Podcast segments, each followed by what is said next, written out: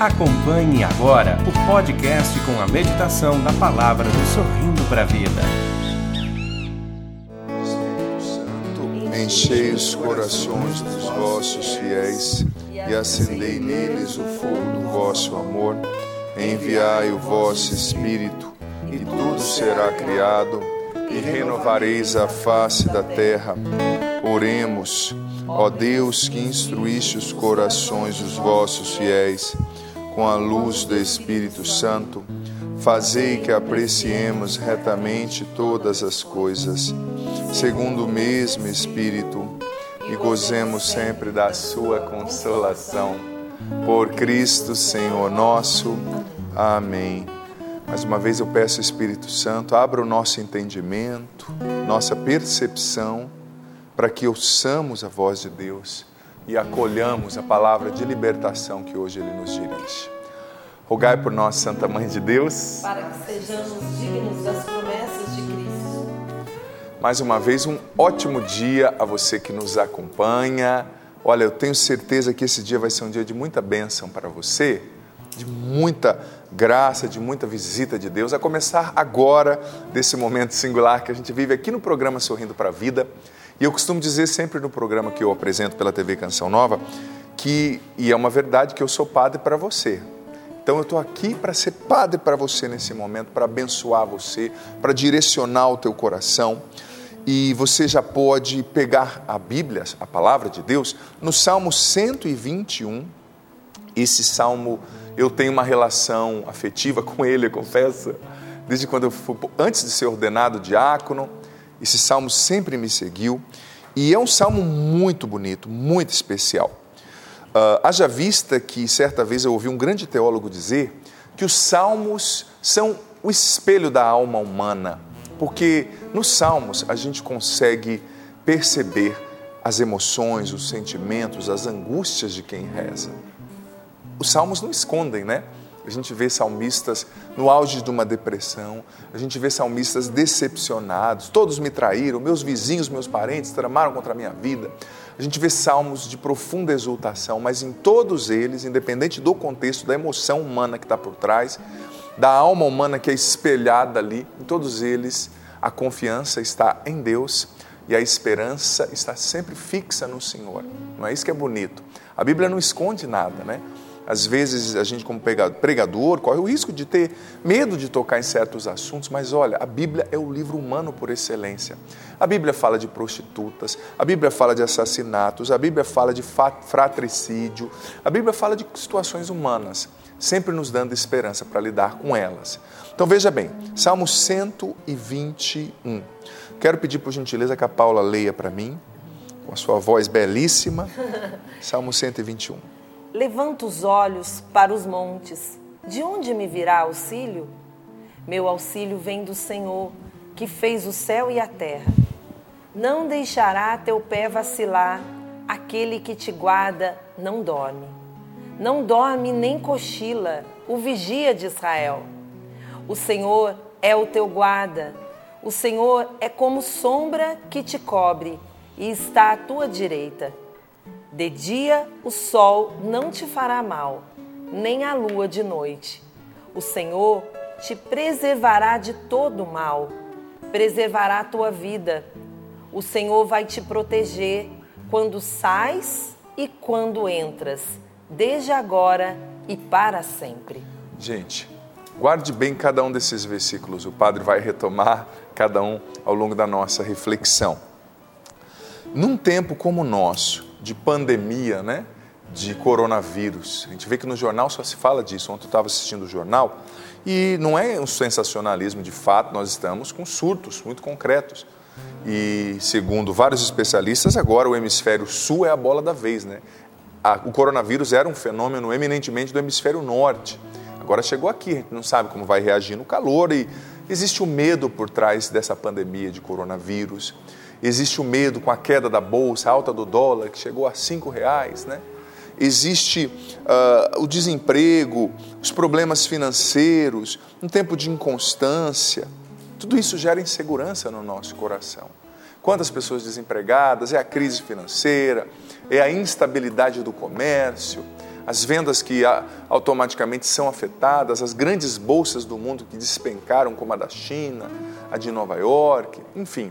Em meio a tantas inseguranças, talvez você hoje acordou inseguro, ouvindo as notícias sobre o coronavírus, talvez você hoje acordou com medo, sabe, diante de coisas que você não pode controlar. Filho, filha, esse salmo é uma resposta concreta de Deus para você. É uma resposta concreta de Deus para a tua vida. O salmo está no imperativo. Olha, eu vou explicá-lo, mas antes eu vou ler, dar ênfase em mais alguns aspectos. O primeiro versículo diz: Levanta os olhos para, o montes, para os montes, de onde me virá o auxílio? Eu gosto de uma outra tradução que diz assim: De onde me virá o meu socorro? O meu socorro vem do Senhor que fez o céu e a terra. Versículo 3: Ele não deixará o teu passo vacilar. Olha só, ele não dorme não cochila, ele é o vigia de Israel. Naquele tempo era muito comum as cidades serem muradas, uma grande muralha, e o vigia que passava a noite e o dia ali. Se o vigia dormisse, o inimigo não viesse e ele não visse, a cidade cairia né, na mão dos inimigos, era muito comum. Mas Deus está dizendo: Eu sou um vigia, proteção ininterrupta, 24 horas, eu não durmo. O Senhor é o teu guarda, o Senhor é como uma sombra que te cobre à tua direita. O sol durante o dia não te fará mal, nem a lua durante a noite. O Senhor te preservará de todo mal. O Senhor preservará a tua vida. O Senhor vai te proteger quando sais e quando entras, desde agora e para sempre. Filho, filha, esse salmo é a resposta de Deus para você nessa manhã. Deus está gritando: Ei, calma. Ei, aquieta o seu coração. Ei, filho, Filha, Deus está te gritando: respira, calma, eu sou Deus, eu estou no controle, eu sou o teu vigia, o teu guarda. Sabe, comece esse dia com essa certeza. Claro, o padre vai explicar esse salmo, mas desde já eu já coloco esse degrau, esse imperativo. Sabe, Deus está te dizendo: calma, olha para mim, levante os olhos para os montes. Eu sou Deus. A realidade toda está nas minhas mãos. É claro, a gente precisa fazer a nossa parte, né? Nesse tempo de coronavírus, tem que evitar certas coisas, lavar bem a mão, evitar viagens longas. Eu, por exemplo, iria hoje, dia 13, né? Eu iria para a Itália hoje, conduzir uma peregrinação por Itália e Medjugorje, mas junto com a Obra de Maria, que é uma agência muito sensata, também os, os dirigentes, aqueles que estão à frente da Canção Nova, discernimos que não tem condição de fazer uma viagem como essa. Algumas pessoas até, ah, mas eu estava de férias, eu queria ir. Eu falo, mas filho, o que adianta estar de férias depois não estar tá vivo, né? então, a gente tomou essa decisão de não viajar, porque não dá para enfrentar né, essa pandemia que, sobretudo em países como Itália e tantos outros, está né, tá tão forte. A gente tem que fazer a nossa parte, né? Claro, confiar em Deus e fazer a nossa parte. Tem um provérbio árabe antigo que diz assim: confie em Alá, mas amarre bem os seus camelos. Né? tem que fazer a nossa parte mas sempre com essa confiança em Deus, porque depende mais dele do que de nós. Tem coisas que a gente, por nós mesmos, pela nossa limitação humana, a gente não consegue controlar, sabe? E eu vou dizer para você, a fé cristã, ela precisa ser construída sobre o imperativo do abandono em Deus. Porque tem gente que fala, padre, eu não entendo o que está acontecendo, eu não entendo como Deus está agindo, eu não entendo Deus. Filho, filha, o dia que você entender Deus, ele deixou de ser Deus. O dia que Deus caber na cabeça de um ser humano, é sinal que ele é e pensa humanamente como nós. Ele se abaixa. Na Kenosis, né, a gente fala, Jesus se rebaixou, se fez homem por um tempo para nos ensinar o caminho da salvação e nos salvar. Mas Deus é infinitamente superior que a gente e ele não cabe na nossa cabeça. Você não vai entender. Por que, que está acontecendo? Você não vai entender. Então é preciso ter um abandono. Eu confio, Senhor. Eu confio, mesmo que eu não entenda, mesmo que a realidade fuja das minhas mãos, eu me abandono em Ti. Enfim, tendo feito essa introdução, vamos entender esse salmo. Gente, esse salmo faz parte do grupo de 15 salmos chamados de salmos de ascensão ou salmos de romagem. Entenda bem, vamos contextualizar, você vai ver como é lindo. Esse salmo faz parte daqueles salmos que os peregrinos cantavam, rezavam quando eles estavam subindo para Jerusalém. E vamos contextualizar: haviam judeus em Jerusalém, em Judá, em Israel? Sim. Mas existiam inúmeros judeus que, pelas diásporas anteriores, pelas guerras, por tantas outras situações, tinham fugido e moravam em outros lugares. Judeus no Iraque, judeus no norte da África, judeus na Etiópia. O povo de Deus estava espalhado, mas existiam as grandes festas judaicas, a festa do Purim, a festa das tendas, a festa, a festa dos, ou dos tabernáculos, a Páscoa, né, Pechar. Então, pelo menos uma vez por ano, todos os judeus piedosos iam em peregrinação até Jerusalém, sabe? Mas naquela época não existia metrô, não existia carro, as embarcações não eram assim tão fáceis, não, era, não tinha como. E do meio da África para Israel não tem como você pegar uma embarcação, né? Nem todo mundo tinha cavalo, era muito caro. Cavalo era coisa de gente muito rica, ou de imperadores mesmo, né? Então o povo ia de pé, o meio de transporte do povo era o pé. Então você imagina, eles viajavam distâncias enormes, atravessavam desertos. E naquela época, esse trajeto era muito perigoso, muito. Ali existiam perigos de feras, tais como ursos, leões, cobras, muitos morriam no caminho, muitos eram atacados no caminho. Existiam muitos perigos de ladrões, sabe? pessoas de má fé, pessoas más, sem nenhuma piedade no coração, como existem ainda muitas hoje, só, uh, infelizmente, assistir os noticiários que ficavam ali escondidas, armando uma tocaia quando o povo passava para roubar, para molestar, sabe? Para prejudicar. Então o caminho era muito perigoso, muito. E o caminho muitas vezes era íngreme, subida demais, era sinuoso, curva demais, era cheio de obstáculos. Então, esse salmo de romagem ou salmo de ascensão era o salmo que o povo cantava durante essa viagem. O povo cantava: De onde pode vir o meu socorro? Olhando para aquele deserto, vendo ali possíveis perigos de ladrões, de feras, de onde pode vir o meu socorro? De onde pode vir o meu alento? De onde pode vir proteção? De onde pode vir providência? E naquela época, esse salmo era cantado assim: um grupo cantava a primeira parte, o segundo grupo respondia. Era uma oração. Imagina que lindo, aquele povo em peregrinação, caminhando. Peregrinação é algo lindo, gente. É uma maneira fantástica de rezar, procissão, né?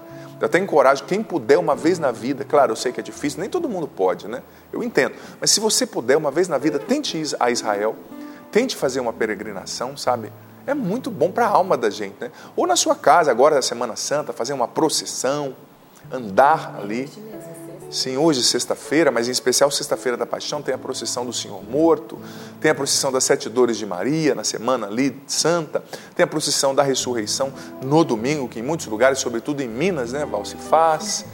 Então, uh, é importantíssimo. Mas veja bem, imagina aquele povo dizendo, naquele deserto, olhando para aquela vastidão, percebendo, intuindo aquele perigo, dizendo: de onde pode vir a minha proteção? De onde pode vir o meu socorro? Mas na hora a resposta já vinha. O meu socorro fez do Senhor, vem do Senhor, aliás, que criou o céu e a terra. Ou seja, os leões são poderosos, os ursos são tenebrosos, os ladrões são amedrontadores, ardilosos, mas o meu Deus criou o céu e a terra. E olha só, ele não deixa o teu pé vacilar.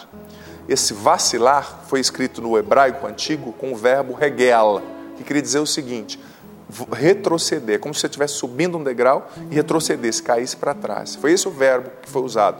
Está dizendo aqui, Hegel, Deus não deixa você retroceder, Ele não vai deixar você retroceder, sabe? Ele vai firmar o seu passo, Ele não dorme nem cochila, é proteção ininterrupta. Gente, e como a gente precisa blindar o nosso coração com essa confiança? São muitos, nós também, como aquele povo, estamos, somos peregrinos nessa terra. Nosso lugar é o céu. Nós estamos nessa romaria, nessa romagem, nessa peregrinação. Nós não somos daqui. E em meio a essa travessia, muitos perigos nos esperam, você sabe disso. São os perigos carnais, os perigos à nossa saúde, os perigos à nossa mente. Quanta gente ansiosa, depressiva, com transtornos ligados à ansiedade. Ontem a Val falava do meu livro, que fala sobre ansiedade, como controlar e vencer a ansiedade, pessoas com toque, com tag, com tantos outros problemas associados. São os inimigos espirituais. E ontem, quando eu preparava essa pregação, eu pensava que muitas vezes as pessoas se desatentam da importância do combate espiritual e de quantos inimigos espirituais a gente tem. inimigos poderosos que a gente não vê. Sabe, eu não gosto de espiritualizar tudo, mas eu não gosto de materializar tudo. O Papa Paulo VI dizia também, o Papa Leão XIII, que existe a presença do demônio, do mal personificado, e a gente precisa saber que nós estamos em combate contra ele. Eu sei que tem muita gente que não gosta de ouvir falar do demônio, olha, mas ignorar a presença dele não vai te proteger dele. Que vai te proteger dele é a sua vida de oração, o seu blindar a sua alma, o seu coração, a sua mente com a confiança em Deus, com o abandono desses peregrinos, porque nós também estamos em peregrinação. Nós também estamos atravessando desertos. E veja bem, a gente não pode subestimar o poder do inimigo, gente, do diabo. O diabo é poderoso, sim. Veja bem, ele, a primeira ação do inimigo, a gente não pode subestimar. O primeiro ataque dele foi no lugar mais perfeito que existe, foi no céu. Ali ele se rebelou contra Deus e levou uma terça parte dos anjos com ele. O segundo ataque dele foi num outro lugar perfeito, na terra, no jardim do Éden, sem pecado, e levou com ele, na queda, Adão e Eva. Terceiro ataque contra Davi, um homem ungido, um homem de oração, o fazendo pecar, cair. Quarto ataque contra o sacerdote Zacarias, fazendo com que o sacerdote, acusando o sacerdote, falando que ele estava sujo, que ele era corrupto. O outro ataque do inimigo usando a boca de Pedro para falar contra a cruz, contra a boca, contra a missão de Jesus. Outro ataque do inimigo usando Judas, possuindo Judas para concretizar esse mal extremo de trair Jesus. A Bíblia diz que o, diabo entrou em Judas. Então nós lutamos contra o inimigo poderoso, a gente não pode subestimar. Pode se achar super-homem. A Bíblia nos ensina isso. Você sabia que só no Novo Testamento são 511 menções ao diabo e aos espíritos malignos? Ele existe. Não é que você vai ficar com medo pensando nisso, não. Deus é soberano, sempre. Mas você precisa estar atento. E eu preciso estar atento. Sabe, eu não costumo fazer esse tipo de discurso, mas ontem eu fui muito tocado com relação a isso, e é verdade. E diante disso, só Deus para nos proteger de um inimigo invisível. Por exemplo, se você enfrenta um leão, que é muito mais forte que você. Um leão que tem quase 200 quilos. Você sabia que a mordida de um leão aproximadamente tem a força de 430 quilos? O peso de 430 quilos? Gente, o seu osso, os meus ossos, por um leão, é um palito de dente. A gente não faz parte da cadeia alimentar dele, graças a Deus, né? Mas não é, na, é o que é um osso humano para um leão? Ele despedaça com a força de 430 quilos de pressão na sua mordida. É a mesma coisa nós diante das tentações da ação do mal. É um leão, a gente não consegue. Mas é por isso é preciso descansar em Deus. Por isso é preciso buscar refúgio em Deus. Talvez você hoje esteja oprimido pelo inimigo, oprimido com falsas enfermidades, sabe? Oprimido na sua mente por esse inimigo invisível, você não sabe como reagir. Talvez você está atormentado nos seus pensamentos. É hora de rezar esse salmo hoje e todos os dias invocando a proteção de Deus, dizendo para você mesmo onde está a sua segurança, onde está a força que te livra do mal. Veja bem, aquele povo enfrentou muita coisa, gente. Primeiro lugar, a Bíblia, o Senhor diz aqui que ele é uma sombra, versículo 5b. Eu, eu sou uma sombra que te cobre. Por quê? Porque aquele povo estava no meio do deserto, um calor escaldante, uma sombra. Ah, que alívio, que oásis. Você e eu talvez estejamos caminhando num deserto, enfrentando lutas contra o inimigo, enfrentando feras, pessoas, gente. Como eu disse, infelizmente a Bíblia diz: existem pessoas más. Existem pessoas que estão aí, às vezes dentro da sua casa, no seu trabalho, na sua escola, com inveja de você, para te prejudicar. A nossa luta não é contra as pessoas, é contra o inimigo, mas a gente precisa estar atento que existem pessoas que se deixam usar pelo mal. Pessoas más, pessoas sem piedade, sem temor de Deus Talvez até um marido que está bebendo tanto, claro, você não vai explodir o seu marido, nem deixar. Você vai lutar pela conversão dele, ele está cego, mas ele está sendo usado e está te fazendo mal às vezes, em alguns aspectos, né? Preciso ser honesto em dizer. Luta pelo seu casamento, não desista da sua família, mas você está levando e está sentindo as pancadas desse deserto, o, calor, o sol. Mas Deus está dizendo no versículo 5: eu, O Senhor é a sombra que te cobre para te dar alento. E ele está à tua direita. E quando o homem bíblico, sobretudo no Antigo Testamento, no hebraico existe até um trocadilho com os verbos, quando diz eu estou à sua direita, direita era sempre lugar de honra, né? O filho primogênito estava à direita, o governador estava à direita, a pessoa que ia ser honrada na, na janta, no banquete, estava à direita. Deus está dizendo: Olha, eu vou ser a sombra para você e eu vou te honrar diante dos seus inimigos, eu vou te exaltar. Sabe, eu vou te levantar. E olha só, versículo 6: De dia o sol não te fará mal, nem a lua durante a noite. Parece até redundante, né? Por que está falando de dia o sol não te fará mal, nem a lua durante a noite? Não podia falar, eu estou te protegendo, acabou? Isso quer dizer o seguinte: que aquele povo que atravessava os desertos, sobretudo os que passavam pelo norte da África, gente, deserto é muito atroz. Porque durante o dia você pega uh, temperaturas que chegam quase aos 52 graus em alguns lugares. E à noite você chega a pegar temperaturas negativas. Deserto é assim. Máximo de calor durante o dia, máximo de frio durante a madrugada. Então imagina como era difícil. Deus está dizendo: Eu vou te proteger durante o calor do dia. E eu vou te proteger durante o frio da noite. Ou seja, eu vou estar com você diante dos contrastes da vida. E não é que, sendo bem honesto, a vida, isso exemplifica demais a nossa vida cristã, gente. Isso exemplifica demais. Por quê? Porque a nossa vida é marcada por contrastes. A vida cristã. Calor, frio, noite dia, a nossa vida é marcada por contrastes, a nossa vida é marcada por surpresas, a nossa vida é marcada por paradoxos, por imprevistos, altos e baixos. Você está bem, mas de repente acontece uma coisa ali que rouba o teu chão, é ou não é verdade? Acontece uma coisa com seu filho, com a sua mãe, com alguém ligado a você, né? Você até está bem, mas a vida da gente é tão marcada de altos e baixos, e tem dia que você acorda, sem saber porquê, mas para baixo, triste, desanimado, sabe? São os paradoxos, são as surpresas, são as coisas que fogem do nosso controle. Isso exemplifica demais a vida cristã. São os coronavírus da, da vida, né? As batalhas financeiras, mas Deus está dizendo: durante o calor do dia, eu vou ser a sua sombra. Durante o frio da noite, eu vou ser a sua proteção. Ou seja, olhe para os montes, não olhe para os vales, não olhe para o leão, para o urso, para os possíveis ladrões, para as feras, claro, para as cobras, esteja atento das pessoas talvez com má intenção, que querem saber de você para te prejudicar. Eu penso que a gente tem que ser muito prudente com aquilo que a gente conta para os outros. Não é que você vai ficar com medo, cético com relação ao ser humano, filho, filha. Não é isso. Mas a gente tem que saber que nem todo mundo está pronto para receber o nosso sagrado. Nem todo mundo está pronto para ouvir a nossa intimidade.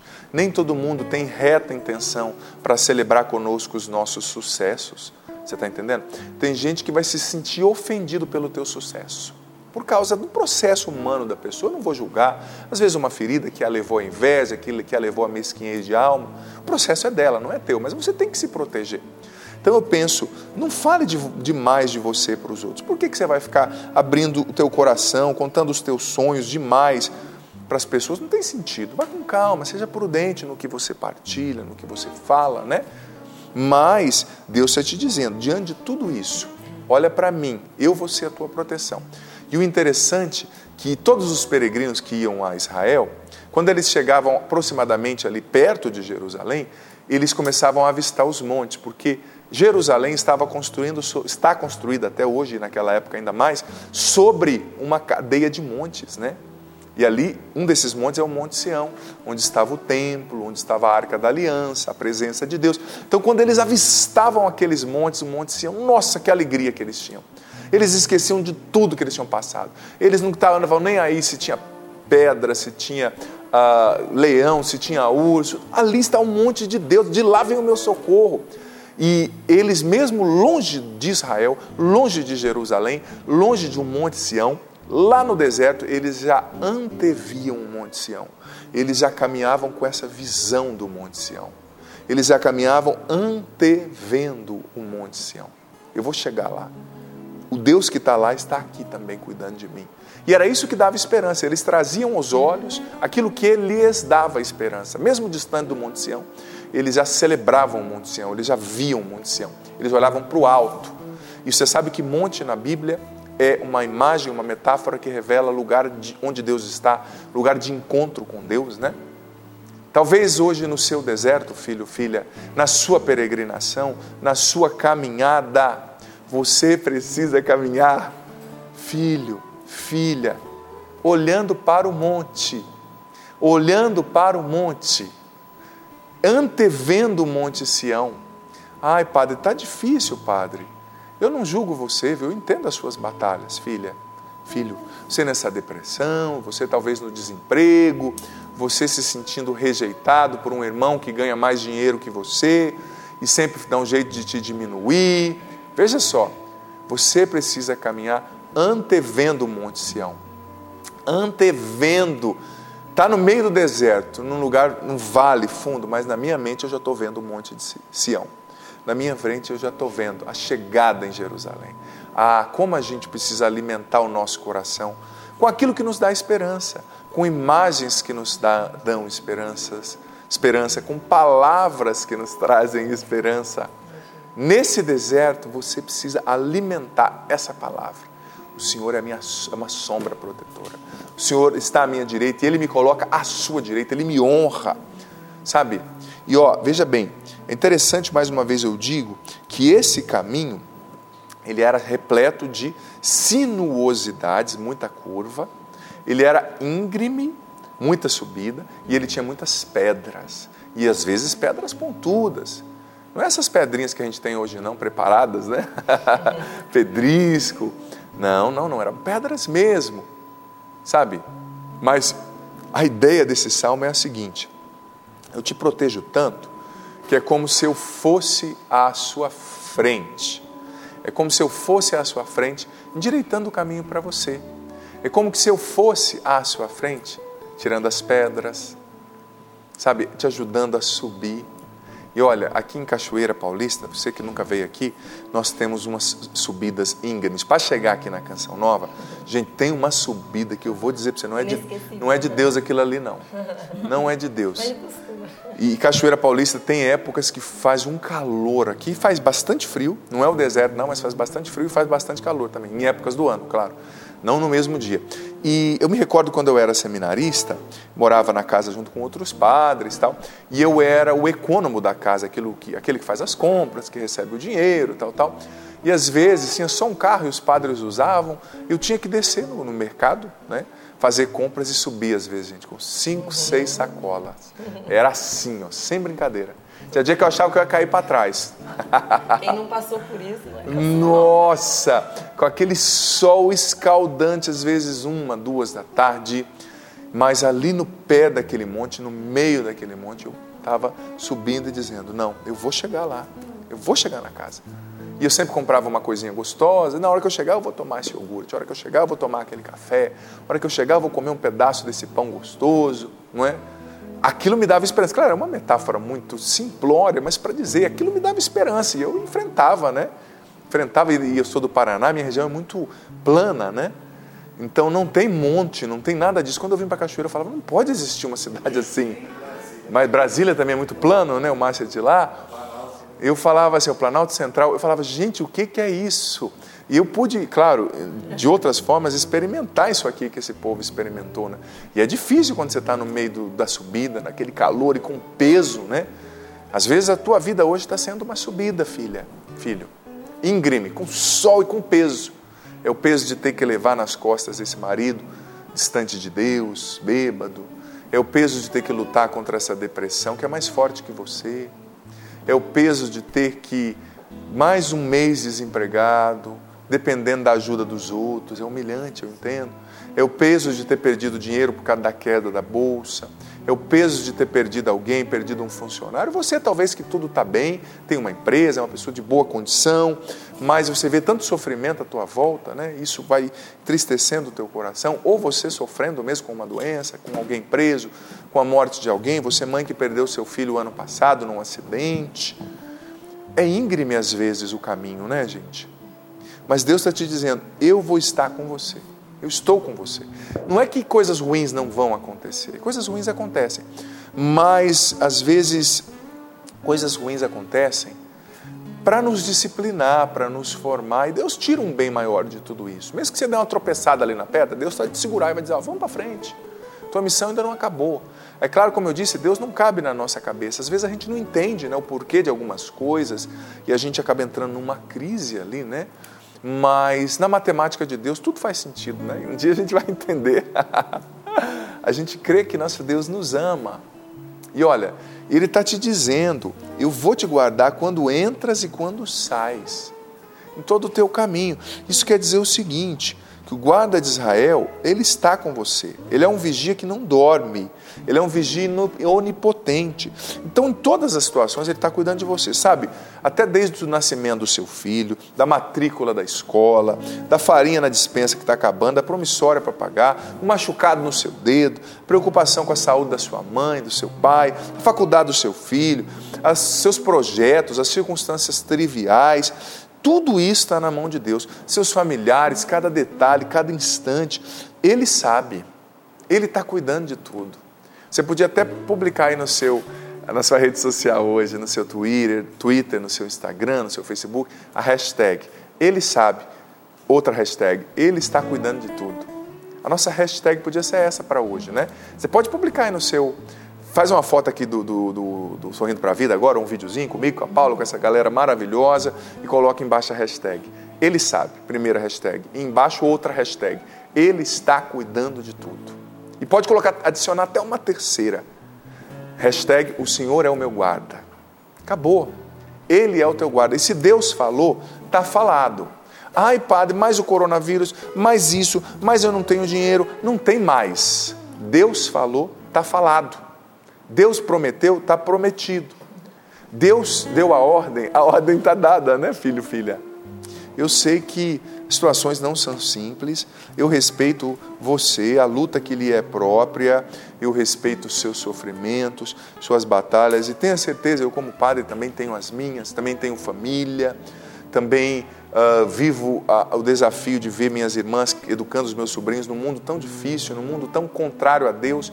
Você vê séries hoje em dia em alguns serviços de streaming, eu fico admirado. Algumas séries que parece que estão foram feitas para ensinar as crianças a desacreditarem de Deus, a viverem a sua afetividade, a sua sexualidade, os seus relacionamentos contrariamente ao projeto de Deus, que foram feitas para deseducar. Eu sei que as forças são muito grandes contra a família, contra a fé, contra os valores. É a tentação, como eu disse, do caminho que a gente enfrenta, né? É o sol, é a lua, são as pedras, as curvas, o caminho de subida íngreme, são os leões, os ursos, as cobras, os ladrões, as pessoas invejosas, mal intencionadas, tudo isso existe sim, a palavra de Deus não esconde que existe. Mas diante de tudo isso, Deus hoje está te fazendo esse convite, está te dando essa ordem. Olhe para o monte Olhe para os montes, é de lá, é do Senhor que vem o teu socorro. O Senhor que fez o céu, o Senhor que fez a terra. Mais uma vez eu leio: Ele não deixará o teu pé vacilar. Aquele que te guarda, o teu vigia, ele não dorme, ele não cochila. O vigia de Israel. Talvez o teu medo é de você mesmo, porque você sabe que se você bobear, você vai cair de novo naquele pecado. Você vai cair de novo naquela impureza, naquele vício da droga Faz o teu melhor, evita as más companhias, reza, mas confia mais em Deus do que em você mesmo. E deixa Deus te guardar. deixa Deus te guardar diante dessa depressão. Deixa Deus te guardar diante desse desemprego. O teu currículo está na mão dele, saiba disso. Você mandou para um monte de lugar, mas está na mão de Deus. E Ele não vai deixar a farinha nem o azeite faltar na tua mesa, como Ele prometeu ali a viúva de Sarepta através do profeta Elias. Uh, prosseguindo, versículo 5: O Senhor é o teu guarda, o Senhor é como sombra que te cobre e está à tua direita. De dia o sol não te fará mal, nem a lua de noite. O Senhor te preservará de todo mal, preservará a tua vida. O Senhor vai proteger-te, te proteger, aliás, quando sais e quando entras, desde agora e para sempre. Gente, Aquele que te chamou, que te escolheu, é fiel, ele vai te guardar até o fim. Não tem fera, não tem perigo, não tem doença que sobreponha-se diante do poder desse Deus. E acolher esse salmo, receber essa intuição, receber isso, tira um peso das nossas costas, é ou não é verdade? Sabe? Viver esse salmo, receber essa confiança, essa segurança, essa proteção, realiza aquilo que Jesus disse isso nos dá um fardo leve, um jugo suave, porque a gente vê que não depende só da gente, né? a gente vê que tem um Deus que nunca nos deixa, nunca nos abandona, nunca te abandonará, nunca. Sabe, existe um Deus que nunca te deixa e nunca te abandonará. Claro, faça a sua parte, evite o que precisa ser evitado, mas se você precisa fazer essa viagem, você tem que trabalhar, você precisa fazer aquilo, vá tendo em Deus o seu escudo. Vá confiando em Deus, Ele é o teu escudo, Ele é a tua proteção, Ele é a tua segurança. Hashtag Ele sabe. Hashtag Ele cuida de mim. Hashtag o Senhor é o meu guarda. Quero desafiar você, viu? Manda aí nas redes sociais do Sorrindo para a Vida, nas minhas redes sociais, eu sou lá, arroba Zandona, manda também. quero ouvir, e mais do que ver uma hashtag, eu quero que essa certeza, essa confiança tome conta do teu coração. Senhor, nós te agradecemos. Obrigado, Jesus, porque de fato essa palavra disse tudo. Obrigado, Senhor. O Senhor é o guarda da nossa vida o Senhor não permitirá que os nossos pés resvalem, tropecem. Obrigado porque o Senhor é um vigia onipotente que nos dá uma proteção ininterrupta 24 horas. Obrigado porque, em meio à dificuldade do caminho, da jornada, da peregrinação, o Senhor nos protege, o Senhor está conosco, o Senhor é o nosso guarda, o Senhor é o nosso vigia, o Senhor, do Senhor vem o nosso socorro. Senhor, obrigado, porque o Senhor nos preserva de todo mal, o Senhor é uma sombra protetora à nossa direita, o Senhor nos coloca à tua direita, o Senhor está à nossa direita. Obrigado, porque o Senhor nos protege de dia e de noite, do calor e do frio. Obrigado, porque o Senhor nos protege quando a gente sai e quando a gente entra. Jesus, eu te peço nessa manhã, retira todo o peso dos nossos ombros, retira toda a insegurança, em teu nome, Jesus, de nós.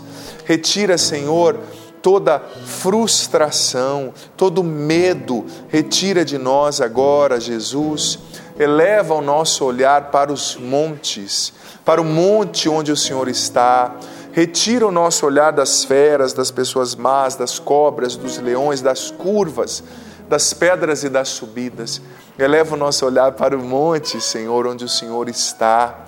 Nos dê, Jesus, uma confiança abandonada, ininterrupta, profunda em Ti. Vem Espírito Santo agora sobre nós, sobre mim, sobre quem nos acompanha em casa.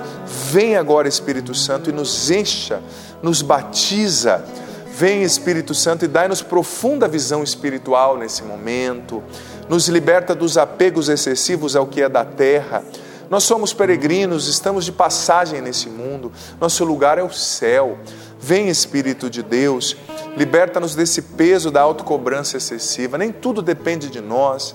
Precisamos hoje elevar o nosso olhar para os montes e nos deixar cuidar pelo Senhor. Vem Espírito Santo, nos convence, nos dê visão espiritual, nos revela assim os perigos do caminho, nos deixa assim cientes diante dos ataques do inimigo, mas que nós confiemos em Ti, Espírito Santo. Vem e nos enche agora, vem e nos batiza, Vem, arranca o medo do nosso coração, coloca no lugar uma profunda confiança em Deus. Enche o nosso coração de paz, Espírito Santo. Diante do medo do coronavírus, diante do medo das crises financeiras, econômicas, diante dos problemas físicos, diante do medo da morte, do envelhecimento, fortalece a nossa fé, Espírito Santo. Dai-nos coragem e confiança. Liberta-nos do medo. Nós nos entregamos a Ti, Espírito de Deus.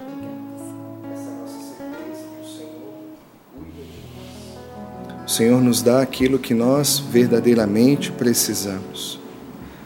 Como resposta a este salmo, esta reflexão que nos enche de esperança, que nos dá a graça de confiar, nos cantar esta verdade, que Deus cuida, Deus cuida de cada um de nós. Deus cuida de mim mesmo que eu não veja, mesmo que eu não perceba, Deus cuida de nós. Não há o que temer e nem desanimar, Deus está comigo.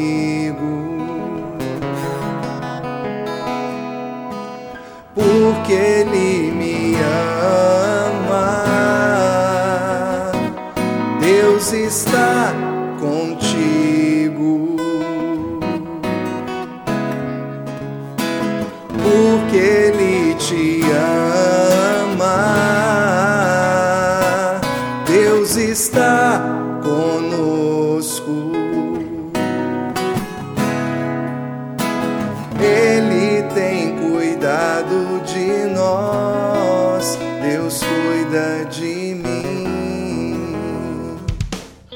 Acompanhou mais um podcast cançãonova.com.